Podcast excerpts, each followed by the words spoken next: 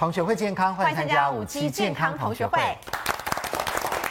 欢迎新来宾，首先欢迎到保健室主任潘伟宗博士，潘老师好。大家好。欢迎值班营养师谢一芳老师，大家好。欢迎资深医药记者洪素卿，素卿好，大家好。欢迎我们值班医师是荣总过敏免疫风湿科主任林孝义主任，大家好。欢迎值班医师是立新医院肿瘤科主任阙中正主任，大家好。人要健康呢，很多的器官跟系统呢，一定要健康才行。嗯，有的时候呢，我们会说啊，你感冒了，一定是你的免疫系统低下，就是这个免疫力不够好，降低了，要还增强它。嗯，好，但是免疫系统呢，你说，哎，在我们身上哪里？哪里是我们的免疫系统？对啊，常常电视上看到那个就是一个。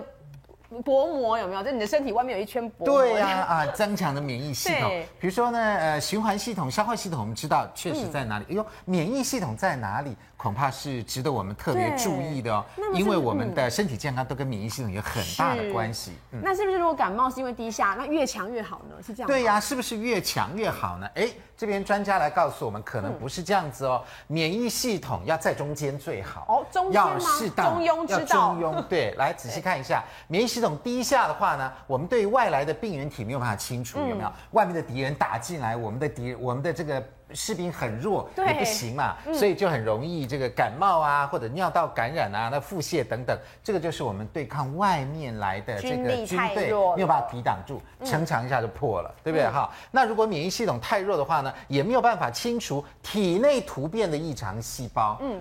内部自己造反了啦，啊，就产生了癌细胞。对，所以大家要知道，癌细胞不是不是外面攻进来哦，是我们是我们自己细胞叛变了，对，细胞叛变变成癌细胞了。好，那这样子讲的话，那免疫系统如果过强的话呢？太好的话，罗马利兵强的不得了，强结果也不行。例如大家知道的过敏，就是我们对抗外来的病原呢，其实它很弱，但是我们反应太激烈了，是。那对自己体内也会进行攻击哦。例如类风湿性关节炎、僵直性脊椎炎，还有红斑性狼疮。主任来告诉我们一下哈，我们就。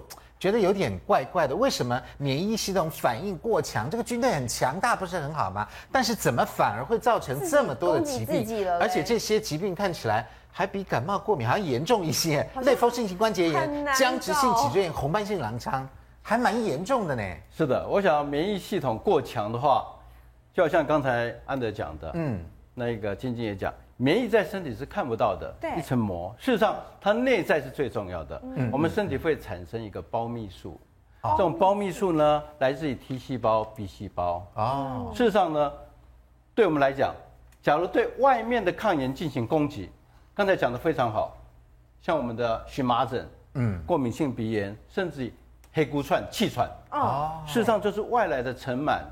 那最多的呼吸比较有点关系，啊，然后马上刺激我们过度反应皮肤的，所以这非常可怕。那另外一个呢，对自己体内像类风湿性关节，各位知道，嗯，它会关节慢慢一个一个肿胀，对，嗯。那更可怕的呢，我想是红斑性狼疮，它是谁攻击谁呀？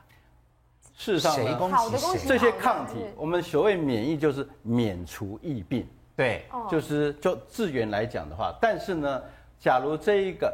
攻击的对象跑到身体，嗯，比如说我们产生 T 细胞产生一些胞泌素，嗯，B 细胞产生一些抗体，它不是打外面，嗯。啊，来打自己。面，这个就是内乱。那我想 T 细胞打我们自己了，对，没错。哦，身体最难缠的自己里面的敌人，嗯嗯，而且它好像还是随机攻击，对不对？它不一定，它是随机，有一些目标，有一些固，有一些是固定攻击什么，可是好像有些疾病它是到处。红斑性狼疮对我们来讲是所有自体免疫疾病。我们讲最困难的 Queen，还是 Queen 没有一个病比它来的更像一个自体免疫疾病。你在这个病的身体里面可以找到各式各样的抗体，它可以攻击我们的头发、眼睛、脑部、嗯、皮肤、肾脏，everywhere。红斑性狼疮是的。哎，我们看那个类风湿性关节炎，哎呦，它攻击的是关节，这个很清楚，很明显。僵直性脊椎炎，哦，造成我们脊椎。红斑性狼疮，哎呦，看不出来。应该很难。一个字叫全身性。它全它是全身性的哦，所以这个疾病困难在于它到处乱攻击、乱打哎，到处乱打。所以以前有一句非常有名的话，它叫做 “Great Imitator”，伟大的模仿者。模仿者。也叫做千面女郎哦。千面女郎。在早期没有我们风湿免疫科的专家以前的一个病人，通常我讲讲一个例子，一个十七岁的小女生。啊，OK，她考完试了，妈妈说哇，你考上大学了，考上台大，非常高兴，你用力去玩吧，对，就给她出出国，给她自助旅行。有一天呢，她回到台湾来了，她说我跟同学约好了，我要到一零一大楼，嗯，结果走了没几步就昏倒，昏倒啊，送到医院去抽筋，原来是抗体。攻击脑部，但我们不会想到他。来，我们来看看这个名人，其实也蛮多的哈。等下我们会一一介绍红斑性狼疮究竟怎么一回事。感觉上好像皮肤病，对不对？但其实不止哦，哈，不止。来，唐娜哈，他有来过我们节目，他那个当时红斑性狼疮都在脸上面，对，好，常常会有那个像蝴蝶一样左右对称。好，那个是红斑性狼疮的征兆之一，对，也不是每一个人都有啊，难就难在这里，对不对？还有啊，他就没有啊，没看过他有，没看，他可能都美白了啦，可能弄掉了。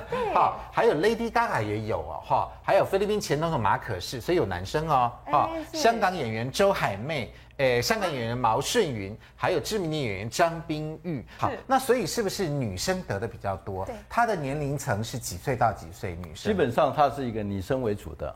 那在台湾，我们做的统计大概是二十加减五岁，也就在你最年轻、最亮丽就会啊。对，我二十年二十岁时候发病，几乎通常都是在最青春期。所以怡芳老师，你二十岁发病红斑性狼疮是真的？对。那发病的情况当时是怎么样？那个我记得那时候我手脚关节痛，我记得那时候我就问问我的主呃呃总医师，因为那时候我在长庚医院哈。是。那他在工作嘛？对，在工作的时候，那医生就看了我一眼，什么话都不讲，说啊，那你还是赶去看那个风湿免疫过过敏科。什么话都不讲？对，那其实我那时候关节痛。对，那时候我还不紧张。后来当我知道那个病是怎么一回事的时候，就看看一那时候呃，可能一段时间就很多人，譬如说变成呃菌血症、败血症走掉，败血症走掉。其实那时候心情非常不好。其实那个整个呃疾病过程当中，一早起来其实关节是僵的，是痛的。但是那个时候一开始会不会大家想的是关节炎呢？对，我当时也是认为关节炎，后来对，后来去抽血才知道不是。那那再就是下午在黄昏的时候呢，会微微的发烧，然后人非常非常累。我就为什么那么累？是什么病？然后后来还发觉自己还会疲倦，非常疲倦，真的非常疲倦。那疲倦没办法。所以当时的红斑性狼疮这个死亡率可能还蛮高的，非常高，对，不太好治疗。但是现在又已经过了。哎，没有三四十年，至少一二十年了，对不对哈？距离现在一二十年，它的时呃时光有进步，嗯，所以现在有比较好的药来医治，能够把这个病情控制住。是，你要说痊愈嘛，有点难，因为它是免疫性的疾病，和平共处，就是希望它对跟它和平共处哈。所以有这么多人，我们台湾有一个统计数字哦，哎呦，全球数一数二的百分比，台湾每十万人当中约有六十四人有红斑性狼疮，是欧美的两倍哦，数一数。二女性得病的几率是男性的八点五倍。啊，蛮多的。那红斑性狼疮常侵犯十五到四十五，所以电视机前面的这个广大女性同胞，你要注意，有的时候想不出什么病因，腰酸背痛啊、疲倦啊，嗯、或者是好像皮肤有点痒痒的、啊、等等的。然后有的时候腿会水肿啊，嗯、搞不好都是红斑性狼疮、呃、因为一开始会想到是免疫科医师看一下对，会想不到是他。哈，不过也有小孩跟老人的，哈，没错。来，有什么样的征兆呢？长期疲倦，莫名其妙的，有时候会发发烧。腹痛、关节痛、皮肤起疹子，还会掉到头发，肾脏会发炎，这个要很后期才会发现嘛？因为不一定一开始也可以，一开始就可以，一开始就常常是因为水肿吗？还是它以全身水肿来表现？哦，或者是蛋白尿，蛋白尿，那有时候会蛋白尿。哦，好，还有会忧郁哦，也就是说，这个红斑性狼疮不只是我们想到的生理哦，还有心理方面哦，会忧郁、歇斯底里、抽搐痉挛、白血球低下。呃，溶血性贫血还会一再流产，莫名其妙出现的症状都要考虑是它的可能性。好，所以越多莫名其妙症状，得病的几率越大，尤其是生产后。哎，为什么生产以后？基本上怀孕是一个伟大的工程。对，我们知道一个受精卵有一半是男生来的。对，你跟你的先生感情再好，但是永远不要忘了，从自然界来讲，它是外来物质。对，所以外来物质要在妈妈的身体里面成长。妈妈一定要经过一个非常重要的一个免疫调节，对，所以很多人在这过程中呢，十月怀胎以后，假如你免疫没有调回来。好哦。所以中国人的这一种产后坐月子有它的道理。对。所以我觉得还是蛮重要。嗯。产后呢，很多人免疫系统就出问题了。我们来仔细看一下，有照片、有图、有真相，照片就看得出来了。来，这个是蝴蝶斑，哎，我们这个亲朋好友也有人有这个嘛，对不对？那这个也不一定是每一个人都会跑出来。它有一个特定的位置，你看，哎，就在这个两颊的脸侧。对，就像一只蝴蝶一样。是。嗯。然后这时有时候这个蝴蝶的须须会长到上面来，还会有蝴蝶须须哦。但是很重要，这个人中的位置是干净的。哦，为什么呢？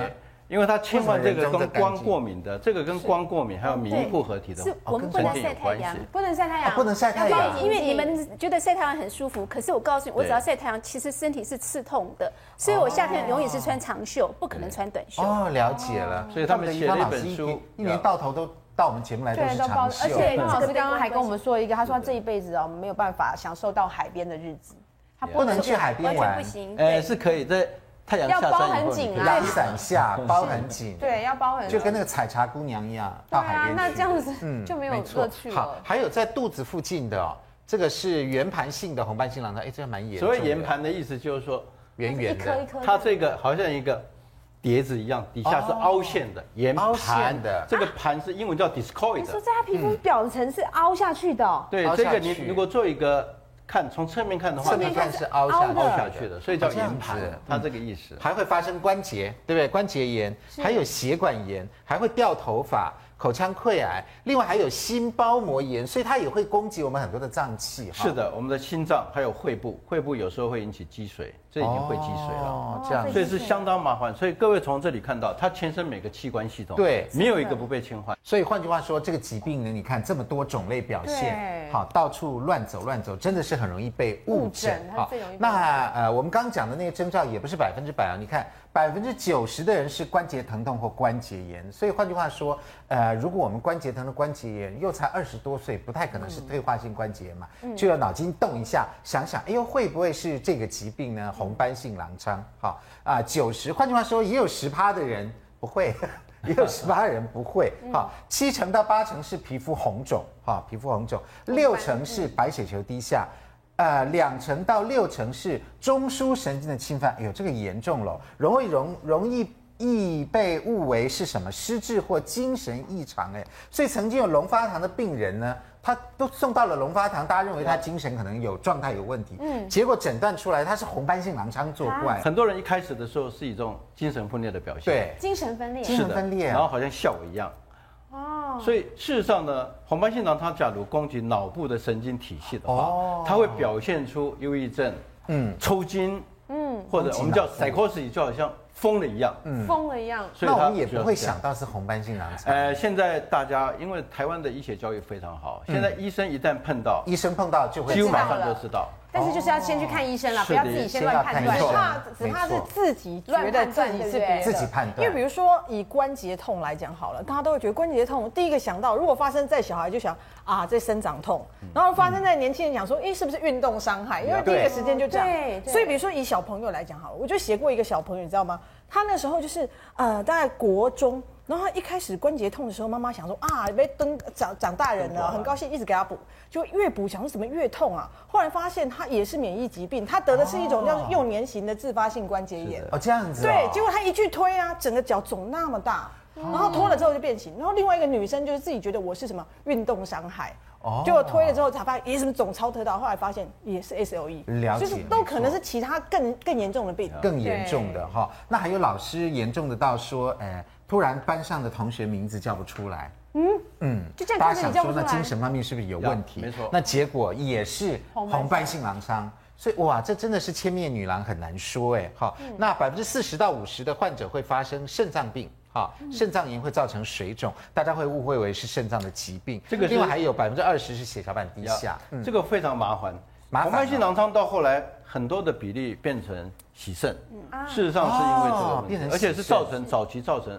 死亡率非常大的原因，嗯嗯，所以早期说它的五年的存活率、十年存活率很低，是因为这个病还有感染，哦，肝胆这两个刚好攻击到了肾，对。不过有一阵红斑性狼疮真的是千面女郎，对，很容易被误诊，所以是蛮比较难判断的啦。我们现在讲的觉得说，嗯，好像就是红斑性狼疮，红斑性狼疮，实际临到你身上的时候，你可能不是这样子。来，我们这边来介绍一个这个很有名的案例哈，这个是这个呃斯乐医友医之友协会的理事长。这理事长本身的案例啊，对，因为斯乐医啊，以后大家如果看到，其实就是 SLE，也就是红斑性狼疮，他们自己组成的这个一个病友协会，对，所以就斯乐医之友。那他自己就是一个非常典型的，在求医的过程中遇到很多的误诊，像一开始得这个病的时候，可能也不典型，因为他那时候两两两边脸颊长得是像那种蚊子咬的红疹，所以所以没有还变还没有变成没有变蝴蝶斑，所以他去给一般的诊所的医生看，就说啊，你可能是霉菌感染，霉菌感染，所以他擦那个霉菌感染药擦了很久。啊，那后来开始，哎，奇怪，怎么连关节都开始肿痛？哦，关节肿痛就去看诊所，就说啊，你这是什么妈妈手？因为看到妈妈，就是妈妈这个年纪又操作，你是妈妈手。她是怀孕以后。对啊，后来你知道吗？是谁觉得她不对劲？她是做保险的。然后他保险的里面的有一个他的客户，就那个他是他做保险，他保险客户里面有一个是护士，嗯，然后那护士说，我觉得你这个不大对劲，真的，对，然后叫他去要去要去医院看，就是去去医院看很，你要知道这个病呢，很多人都说，哎，我去医院看验一次应该就知道了吧，这不一定，因为他当时比如说他的一些征兆显示说他也没有非常点，他们觉得他应该是。然后他就吃类固醇治疗，哎，好像也好一些些。他觉得，嗯，应该就好了吧？就没想到，那只是中止，稍微休息，稍微休息一下。因为他过了之后，可能太累还是怎么，有阵子打扫太累，他突然开始觉得，哎，整个那个口腔都溃疡。然后，因为一般人可能想说，啊，这是胸跳火气大，对不对？就不是，他不是只有溃疡而已。你知道他那个时候啊，事实上他是整个免疫力非常的差。他有他那个时候去验他的白血球只有一千四。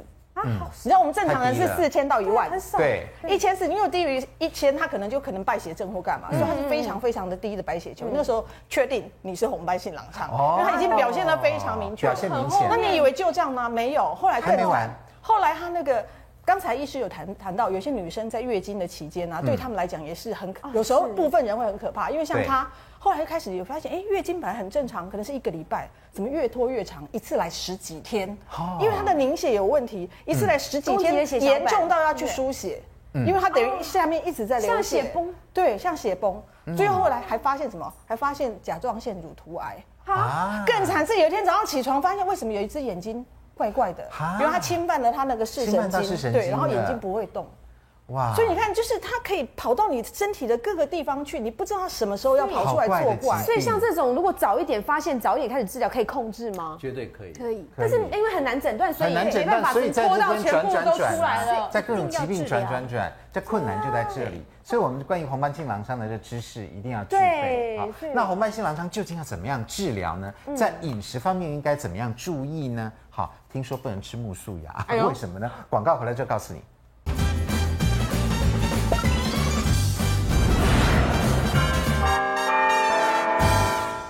欢迎回到五期健康同学会。好，所以我们脑袋里面一定要装这个红斑性狼疮究竟什么东西的知识。对，反正莫名其妙就去找医师看一下。对，免得我们亲朋好友遇到了还不知道，在那边这个东弄西弄的哈，拖到时间，反而拖掉了。对，来潘老师来告诉我们一下。那我们很好奇哦，那么红斑性狼疮，我们刚刚大概简略知道是我们这个过敏反应太过激烈的关系。嗯，那实际上的原因怎么会造成它？反应这么激烈呢？我们现在不太会去讲免疫系统过强，嗯，因为太强的意思好像说强了不好啊，对啊，不是，其实事实上是怎么样的？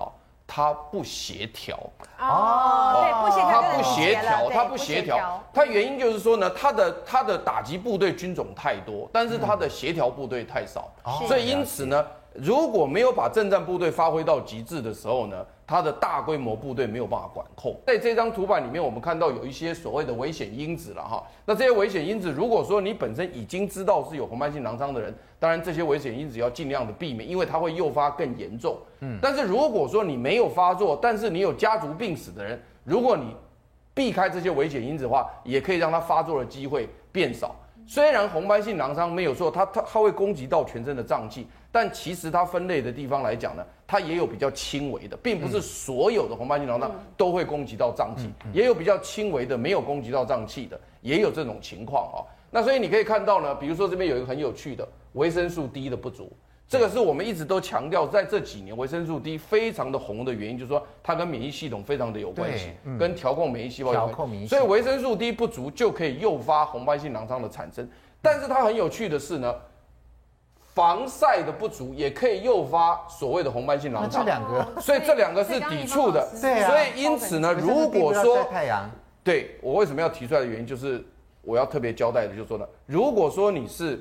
本身已经知道自己有红斑性狼疮的底子，比如说像谢宜芳老师，他根本不可能去晒太阳。嗯，那这时候如果你担心维生素 D 不足的时候呢，其实你可以抽血测你的维生素 D 到底够不够。嗯、那假设维生素 D 不够的时候呢，其实可以透过食物的补充，因为在北美它的日照不足的情况之下，他们有要求在淀粉里面，就是我们吃的那个买的淀粉里面加入维生素 D。当做他们国人的补充，这是立法通过的，在很多的北美洲的国家。另外，像那个牛奶里面，他们也有加入维生素 D。对。可是你会发现说，在台湾就没有这个动作，嗯，它并没有在面粉里面加维生素 D，没有在牛奶里面加。原因是因为我们可能因为在亚热带地区日照比较充足，我们认为我们不可能日照不足。嗯。但是呢，在这个时候你要知道说呢，这个是可以怎么样？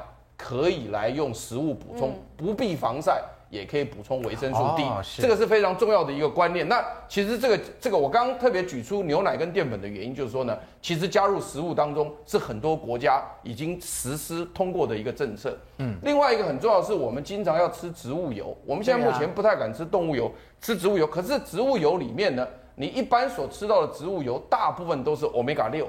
对，基本上来讲，比如说你用的玉米油啦。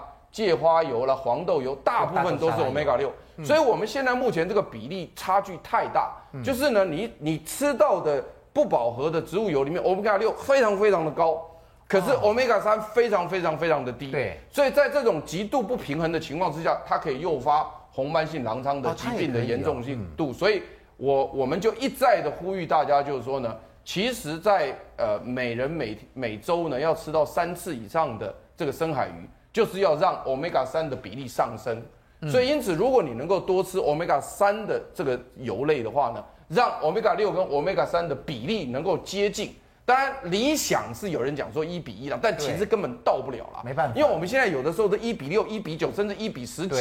所以呢，在这样的情况之下，你只要多吃鱼，让 Omega 三跟 Omega 六的比例能够接近，嗯，就问题不大了。嗯，那另外就是说呢，如果说你有家族史，因为这个家族史有的时候大家不太会看，原因是你这个免疫系统出现问题之后呢，它所展现出来的症状不见得完全一样。嗯，你比如说我讲家族史说，是不是我们家有没有人得红斑性狼疮？如果你是这样看是不对的，啊，真的。因为为什么？你可以看到，很可能我的祖母是得到类风湿性关节，是对啊，然后呢，我的这个什么什么。祖父得到了这个所谓的这个糖尿病，病啊，所以那像这种东西呢，通通都是属于自体免疫的疾病。哦，因为我们的这个糖尿病分一型跟二型嘛，这一型的意思就是说呢，幼年型。对，什么叫幼年型呢？因为我们也发现这跟免疫系统有关系，就是你自己的免疫细胞去打你的胰脏，嗯，把胰脏给打了。对对对对，是胰脏把，就是免疫系统把胰脏给打坏了，就叫幼年型的糖尿病。所以那这个其实也是什么？也是你的部队犯上作乱，对，没有调控好。所以如果你的家族里面有人得过第一型幼年型糖尿病，得过类风湿性关节或者红斑性这种通通都称之为自体免疫家族史。那如果你是这种自体免疫家族史的时候呢，除了我刚刚讲的欧米伽三、欧米伽六的比例，还有包括维生素 D 啊，另外像多油多热量，不要吃太油太太热量。对对对，另外还要非常重视的这两个东西，就是环境重金属的污染。跟所谓呢，可能有一些药物跟食品会诱发红斑性狼疮的产生，所以有些人很好玩，是小的时候呢就补啊，这个有的人就想说小孩子得补啊，那补补补补到最后呢，可能就出现了很多自体免疫的问题。那现在这些补药呢，我们现在也建议大家就是说，在没有任何的情，这个没有很多特殊的疾病的情况之下，也不要随便乱吃补药，就是正常的吃就好。你不要每一次就拿一大堆补药来吃，而且很多药物。都有可能造成这种的诱发，同时有很多的其实的一些所谓的中草药呢，没有经过医生开的话呢，它也有可能很多的环境污染物跟重金属污染物，嗯、这个也可能会诱发。自体免疫的产生。哦，那在饮食方面要注意什么呢？你看我们这边摆了一盆呐、啊，这个木素芽，对、啊哦，我们真的是蛮常吃的。那木素芽为什么红斑性狼疮的人不能吃？他们是这是地雷食物。对，他们是说它里面有左左旋刀豆氨基酸，他们认为那个东西可能会引起。嗯、可是我哈，我我必须这样讲，像我自己的话哈。哦，我大概知道有些什么东西是绝对是我地雷食物，什么东西其实是没有关系。嗯，那重点就是说，你试出来了？对，我试出来了。第一个就是说，你当你觉得你晒不不小心晒到太阳不舒服的时候，你一定要吃很多的新鲜的蔬菜跟水果，譬如含维生素 C 跟维生素 E 很多的食物。嗯，为什么呢？因为我们要帮我们身体产生很多抗氧化物质，对抗这些就是引起发炎反应。好，那。当然是苜蓿芽，人家认为是说左旋刀豆氨基酸，它可能会诱发。但是呢，另外有一些研究是说，它本身有很好的纤维是，煮过就没有关系。可是至少不碰了，我我我不碰。但是这个东西哦，一定中奖，叫黄芪。我只要吃到黄芪的东西，就马上就有症状就出来的，非常厉害。所以我就知道，因为我我相信可能每个人都有地雷食物哈，像我的地雷食物是黄芪。那洋葱的话，我觉得还不见得。当然它也有刀豆氨基酸，我觉得真的还好。那大豆呢？有些研究认为它有，可是有些人认为是说大豆里面的植物性蛋白质是大豆异黄酮是有帮助的，所以我觉得大豆他们是说煮过其实没有关系。嗯嗯，是呃，像我为什么就是说，其实我觉得另外一个地雷食物就是我的呃牛肉，牛肉红肉，红肉，红肉，我对红肉非常敏感，我只要一吃牛肉之后呢，我马上其实症状就发作了。哦，这样子。所以我为什么连牛肉汤都不能碰？我觉得那个对我来说地雷食物。嗯嗯。那另外像凤梨酥啦、太阳饼啦、哈，这萝卜丝饼。只要又油，什么酥油酥这样做出来的，绝对是我地雷是为马上就会。发作，因为第二天早上起来，其实那关节就很不舒服，所以这个是我地雷食物。那当然也是高脂肪的。那有些人认为是感感光食物，它会呃，譬如说我们吃完之后呢，会引起一些光敏感。那当然除了芹菜之外呢，譬如说对九层塔啦，哈，对香菜啊那些都有。那基本上对我来说不晒太阳其实都没差，因为就是我发觉最危险的东西就是太阳，只能待在室内。是是是，太阳真的是别人太阳是快乐，可是我们太阳真的是对我们来说非常痛。嗯，那种痛感其实是大家很难想象。你会觉得你只要晒在太阳，好像针在刺你的皮一样。有有有，我听家人说过这个。对。好，那另外呢，像一些呃保健食品的话呢，其实我觉得人参对我来说也是地雷食物。真的，人参也是地雷。我只要吃到人参，其实就不舒服。不是很好的补品对对，可是我就是不能吃。我就觉得说，每个人每个人都有不同的地雷食物。但是新鲜的蔬菜水果对我来说其实是有帮助的。对。那哪一些是你的解药呢？刚刚是地雷，现在是解药。譬如说大豆异黄酮。好，他们认为是说里面有黑豆，譬如说建议食物是黑豆、黄豆，他们认为是说有大豆异黄酮，其实有帮助的。哈对，那呃，其实后来为什么吃素？我发觉吃素对我的红斑性狼疮帮助非常大。嗯，那至少肉了。对对对，至少我觉得说，我只要碰到荤的东西，其实有时候比较不舒服，但我吃素的话，对我来说很好。那牛磺酸的话，我是觉得真的是有帮助哈，尤其像蛤蜊、蛤蟆、牡蛎这些哈，其实你吃完之后呢，其实好感觉是还不错，还蛮舒服的。那有些研究认为说，像牛磺酸它本身可以抗发炎、抗氧化，可以减少自体呃抗体的产生哈，可以减少蛋白尿。那基本上不建议大家吃健康食品，一定要吃天然食物。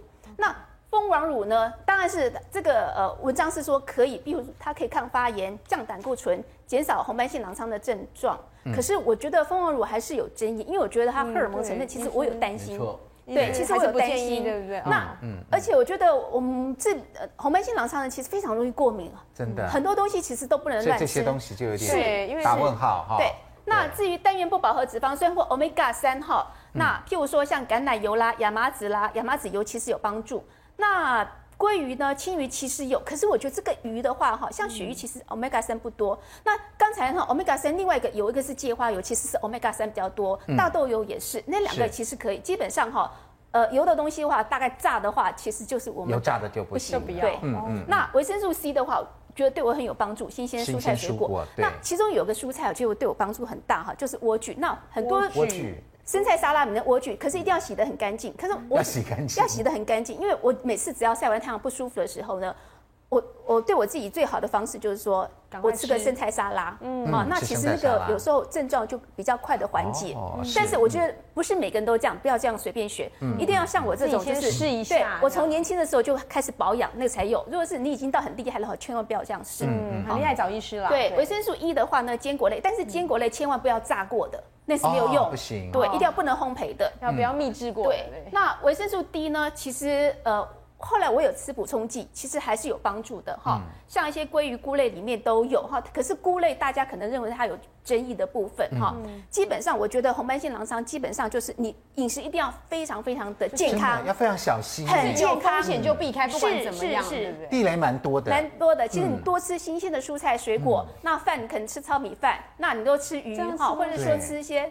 对，不像我们一般人就什么吃随便吃。所以红斑性狼疮的人要去当营养师，真的。对，自己赶快好研究好。很多东西地雷，你就自然会帮自己养得很健康。对，没错，自己就自然就健康起来了。好，那至于在治疗方面，红斑性狼疮要怎么办呢？我们晓得要跟它和平共处。嗯。好，现在要控制它。我们一直提到类固醇，类固醇。是。大家一讲到类固醇，总会觉得说好像有一些副作用，比如说月亮脸啊等等等等。真的会变那现在究竟在这个医学方面，对于红斑性狼疮是有什么样的方法，我们可以治疗它呢？基本上呢，我们建议病人，你不可能避免到阳光。对，那怎么办？从早上九点，嗯到下午大概五点，紫外线比较强的时间，避免躲开。嗯，要不然出去防晒油、阳伞，这是一定要。嗯，那这种病人基本上都会百分之九十都有关节炎或者关节痛，所以非类固醇，记住不是类固醇哦。嗯。抗发炎止痛剂这个要用，止痛药。我们知道很多这种消炎止痛剂。对，类固醇不是坏东西，对，它是仙丹。但我们医生现在都很了解，基本上一天用在两两颗，就是差不多十毫克以下呢。对，对我们的肾上腺皮质的压抑不大。嗯，所以因为它是从肾上腺来的，对，所以它有一个回馈系统。嗯。十毫克底下呢，比较不会引起月亮脸、水牛肩。哦，红斑性狼疮这几年非常难，因为它牵涉的层面太多。对，类风湿性关节只要针对关节来就好。对。但是红斑性狼疮全身每个地方全身都有。对。你皮肤好了，关节坏了，你说好不好？嗯。问题就在这里。嗯。肾脏是最重要，所以这几年的重点就放在肾脏。那早期他们用荷尔蒙。对。红斑性狼疮什么人会得？漂亮的。年轻的，漂亮 的，有的比较不漂亮就不得。对，真的皮肤很好，我发现每个病人都跟我们一样，而且都是青春年华。青春年华，凭什么漂亮？因为你的女性荷尔蒙。是。哦，动情激素。所以早期都想说，OK，很简单，把你的美丽拿掉，嗯，就把你动情激素干掉，就把你阉掉，这样不行，太残忍了。对，所以他们后来想很多办法。第一个呢，就是用男性荷尔蒙，嗯，男性荷尔蒙给他，女性荷尔蒙减少，对，但是会长胡子。女孩子没有一个人会没愿意。那这几年最夯的就是还是干细胞。干细胞移植。啊，在中国大陆他们也做了一些，但是我想这是在最后一条路了。嗯，所以我最后一个结论：红斑性狼疮这几年透过大家的一个群体一个 team，包括我们营养专家、药理专家，还有一些病友团体，嗯，大家一起来努力，我们对于红斑性狼疮现在非常的有信心。哦，非常有信心。好的，大家不要害怕了，一样可以结婚。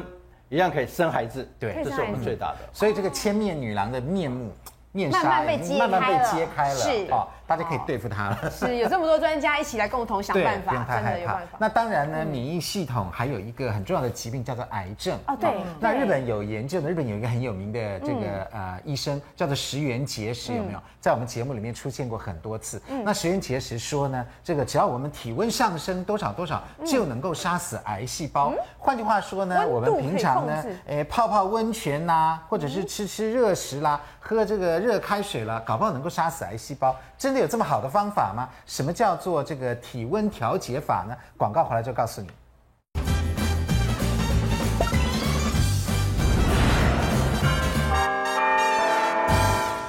欢迎回到五期健康同学会。我们晓得在免疫系统里面呢，还有这个我们自己生成的癌细胞，对，需要对抗。免疫系统过强也是癌细胞的问题。对呀，没错。那石原节食有提出一个理论呢，说这个癌细胞很怕热。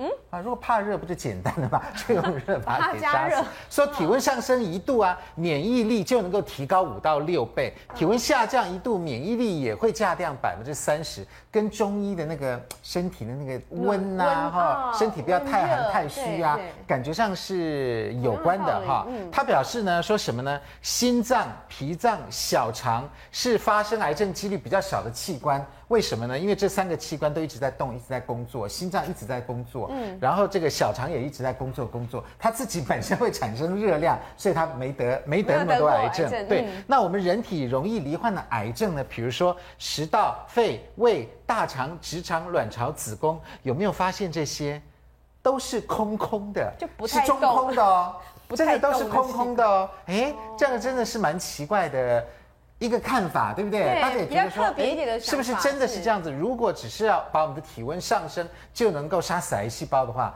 那问题不就简单多了吗？可是好像感觉上又半信半疑，好像没有那么简单。那我们平常多泡温泉，呃，多洗热水澡，多喝热水，不就好了吗？对不对？那真的是这样子吗？那缺医师，你的看法？我想，呃，在免疫的部分，也是未来肿瘤治疗的一个哈非常关键的一个想法。嗯，我们在肿瘤治疗，从以前最早的时候的化学治疗的时代，嗯，那现在已经进步到所谓标靶治疗的时代。嗯，未来，好，现在越来越多的这个呃新的一些期刊都告诉我们，未来应该是免疫治疗的时代。免疫治疗时代，我们透过好，比如说一些免疫的疫苗，比如说一些针剂来。呃，增加自己的某些部分的抵抗力，就像刚刚潘老师讲的，嗯，有些哦要把它调节起来，有些要把它压制下来，就是 balance。嗯、对，那让自己的这个身体的免疫力可以去把自己身体里面的癌细胞做一个攻击，这个是最理想的状况。嗯，当然未来十几二十年，我想会越来越多这方面的一些结果出来。嗯，好，那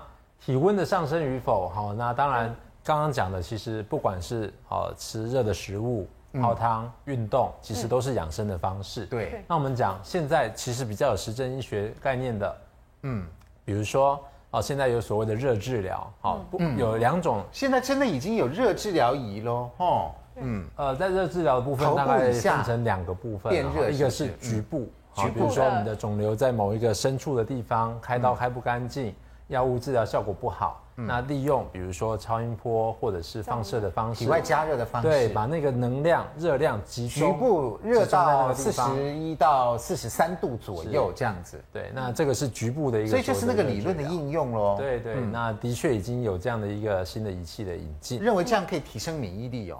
嗯，其实我们刚刚讲的是局部，嗯，局部，局部，局部。那再来还有一种比较。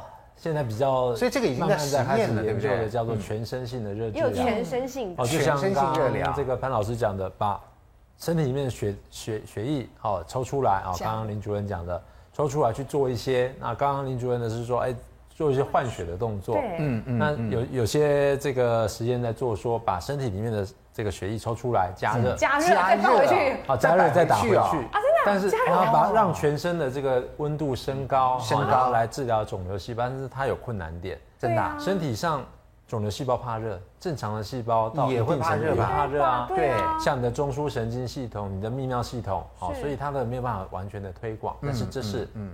未来一个努力的方向，这也是未来努力的方向。像之前在中国大陆，其实已经开始做这样的临床试验。他们主要因为像这样的东西是局部，就很像我们以前什么电波烧它、啊热能烧它。对。可是这种只能针对你能够 focus 到的地方嘛。对。可是如果你的东西已经跑跑掉了呢？所以他们那个时候就试图说，我有没有办法加加提高我的核心温度，让我比现在体温再高？因为他就发现说，呃，癌细胞啊，跟我们正常体细胞相较，癌细胞比正常体细胞更怕热。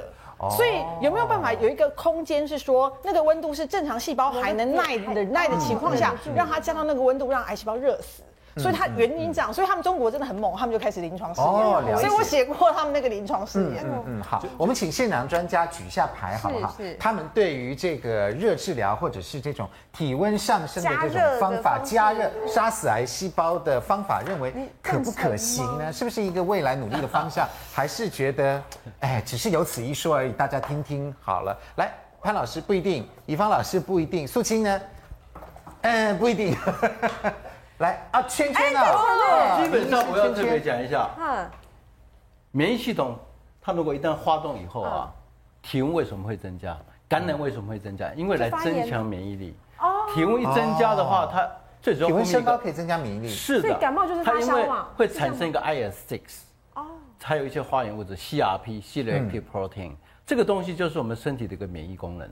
免疫功能呢，但是你烧到四十二到四十三度。以前妈妈讲，这个囡仔睡很好，头壳修派气啊。对啊，所以不能太长。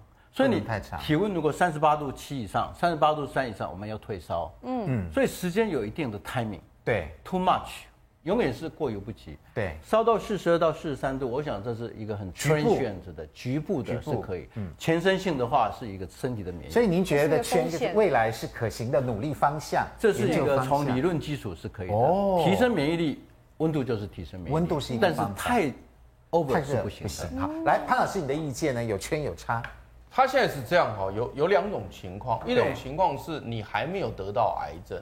嗯，然后呢，你提高你的核心温度，所以核心温度的意思就是我们内脏的温度。嗯，那我们内脏的温度其实正常来讲，我们每次都念说是三十七度，三十七度，其实事实上是有一个范围。嗯，比如说三十五到三十七，大概正负有一度左右的范围呢。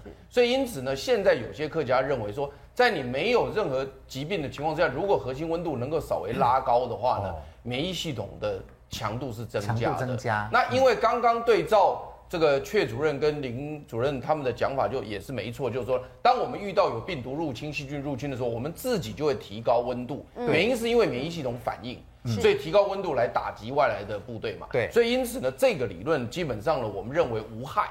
所以无害的意思就是说呢，你平常怎么提高你的核心温度？也就是说，我并没有发烧嘛。对，那我不要让它在核心三十五度，我要让它核心在三十六点五。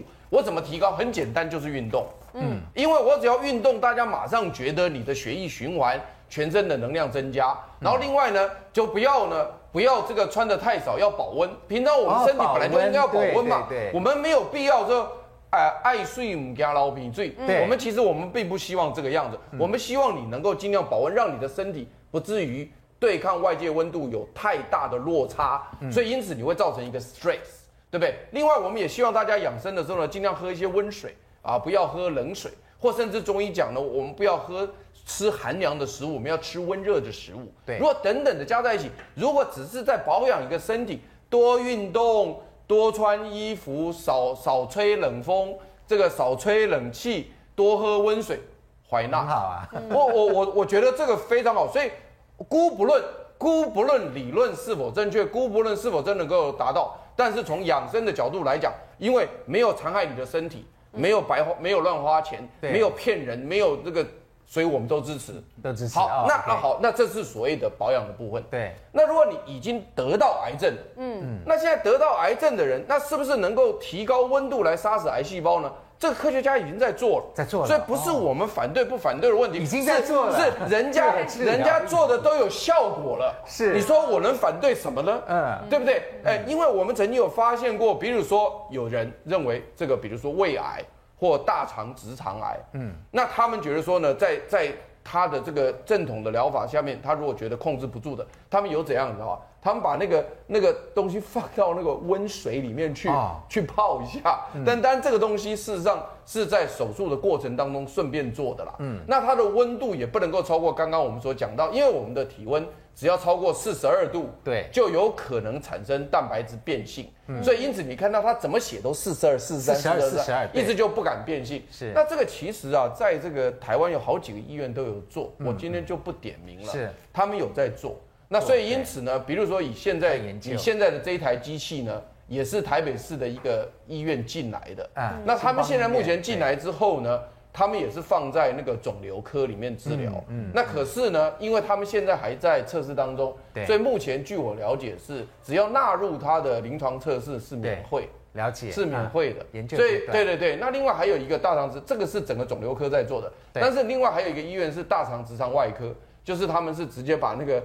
大肠放到温水里面去做，真的？对，那我跟你讲，就像大肠一样，那个那个是日本人先做。哦，而且而且这个医院的那个那个医生是留日的。哦，所以因此他留日回来，他把他老师那一套带回台湾来，他现在在做，所以好多的民众打电话问我说，去他那边是不是会比较好？啊？那我也不敢讲啊，是，我不敢讲，所以我是圈差，圈叉，因为反正他已经在做了，可是问题在整个医界来讲哦。它好像也没有推广到全部的这种标准，就是它不是一个 golden standard 的 therapy，对它不是一个黄金准则，它好像就是个别可以做。对，所以我觉得可能我不敢讲说它一定对，但是我也不敢讲它错，所以我就是半对半错。那缺缺主任呢？您怎么看？其实呃，你刚举什么牌？我也是认为说，因为现在还有一些要看他最后的一些呃研究的结果。好，那比如说像呃刚刚潘主任潘老师讲的，有一些腹腔里面好腹膜上面的肿瘤，或者是肋膜上面的肿瘤，是。哦，但没有办法完全切除干净的时候，哦，有一些医师在开刀的时候，或者是说治疗的时候，把热水灌进去腹膜腔，或是灌进去这个热膜腔里面，哦，达到一定程度控制的效果。好，当然这个要这个。哦，未来有更多的这个临床的这个研究证实，好，那我们才会做个推广。那十元结石它本身它是怎么样建议大家增加体温保健的方法？这是一般人，不是得癌症的人了哈。以芳老师来教我们。来，我们刚刚看到有做运动啊，当然会产生热能嘛，对不对哈？他们最简单的是走路，另外还有泡澡，还有吃温热的食物，还有白汤排毒法哦。白汤其实是每天喝五杯的热水，当然我们知道热水最好，那加姜的热水也很好。那运动的对，那运动的话，除了走路之外呢，我觉得台湾另外一个叫做太极拳，因为太极拳是练气，当你气其实也是很有帮助。那除了泡澡之外呢，其实我觉得有样东西哈，我觉得他说全身泡在浴缸里，浴缸。那淋浴就效果没。对，那有些人可能会觉得说对自己心脏不是很舒服。另外一个台湾其实有个叫岩盘浴。哦，岩盘浴，对，我觉得岩盘浴其实是还蛮好的，因为它本身它那个呃石板大概有大概四十到五十五的温度，也有加热。当你躺上去之后呢，你可以帮自己把身体的呃也是可以加热。就我们人在石盘上面烤肉，烤肉，煎煎人肉，翻过来翻过去。你怎么突然间让我想到了原住民的山猪肉呢？我也是，我刚一石板烤肉这样。大家其实可以试试看，其实岩盘浴躺起来还蛮蛮不错的，蛮舒服的啦。对，那基本上它是告诉我们人要动，动才会健康，动才健康。那其实呃保温，但是不是发炎。好，有些东西其实是发炎，不是保温哈。什么是是发炎？譬如说我们吃了太多的姜母鸭，那姜母鸭里面，譬如说里面麻油太多的话，是对，那是发炎。发炎不是发热，所以两个是差别。所以，所以我们不要想说这边还偷猎一个吃姜母鸭。对对对对，不行不行，对，热水或姜就好了。对，嗯，如果姜，对我们担心姜有时候太燥热的话呢，姜一定要连皮，因为连皮的话是比较好的，就不会那么燥热。嗯，所以我们看到这个白汤排毒法，不要想到说，哎呦。那是那个猪骨大汤，那个白汤 不是。这日文翻过来就是热水啊，一天喝这个五杯热水，他认为对身体是好的。热水大概几度？就是温热一点这样子。大概就是四五十度吧，四十多吧，四十多我们喝起来是温温的哈。我们嘴巴能够耐受耐热的温度比较高一点。好，那另外呢，如果我们要防癌，来宜芳老师留步。如果我们要防癌的话，是不是有什么食物我们可以吃的呢？好，实验证实哦，不是随便乱讲的好。好。那苦瓜呢，其实是非常有帮助，因为里面含有苦瓜素。苦瓜素有什么好处呢？可以降低发炎，嗯、而且苦瓜是什么样苦瓜呢？事实上是花莲的山苦瓜，效果比较好。山苦瓜里面呃苦瓜素含量比较多。嗯、当然呢，番茄跟黄豆那是不用讲的，因为番茄呢里面含的茄红素呢，包括有很多癌症可以预防得到哈。嗯。然后呢，黄豆呢本身也是一样，可以预防女性的乳癌呢。海带呢，哎，其实海带是跟乳癌很有息息相关，因为海带里面含非常多的很好的膳食纤维。嗯、那苹果那另外还有两个究竟是哪两个食物可以防癌呢？这个实验证实的广告回来就告诉你。